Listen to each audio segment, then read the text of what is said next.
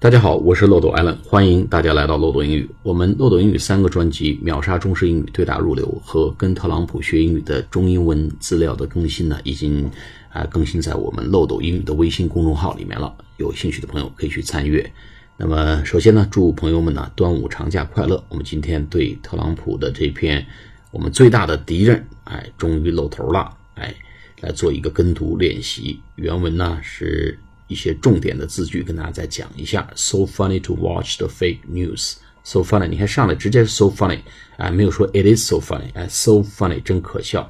看这些假新闻啊，然后 especially NBC and CNN，哎，点名这两家电视台不是什么好东西啊。They are fighting so hard，或者 they are fighting hard，他们拼了命了，玩命去干嘛呢？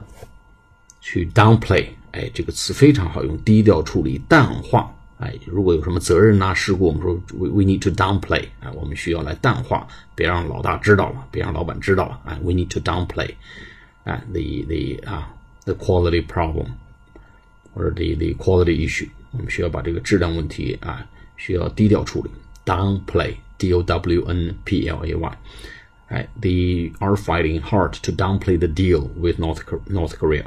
我们和朝鲜达成这个交易呢，他们都想低调处理。然后，five hundred days ago，五百天之前，they would have begged for this deal。五百天之前，他们甚至对这么一个 deal 的求之不得呀，都恨不得跪求这么一个 deal。Looked like war would break out. Break out. War would break out. 就战战争即将是一触即发呀。 Our country's biggest enemy is the fake news.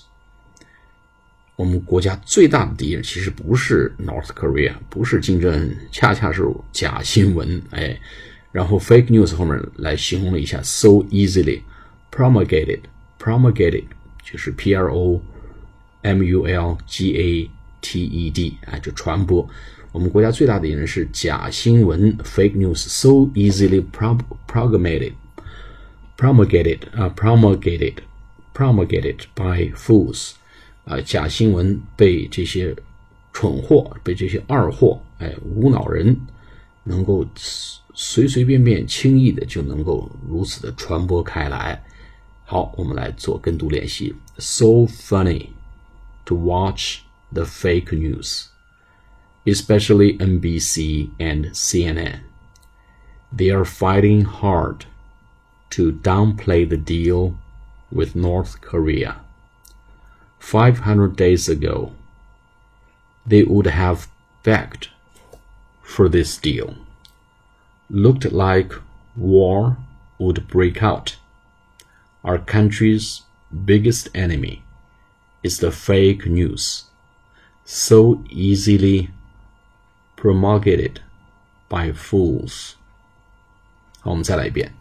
So funny to watch the fake news especially NBC and CNN. They are fighting hard to downplay the deal with North Korea. 500 days ago, they would have begged for this deal. Looked like war would break out. Our country's biggest enemy is the fake news, so easily promulgated by fools. 好，我们再来一遍。So funny to watch the fake news, especially NBC and CNN. They are fighting hard to downplay the deal with North Korea. 500 days ago, they would have begged for this deal. Looked like war would break out. Our country's biggest enemy is the fake news so easily promulgated by fools。好，我们下次节目再见，谢谢。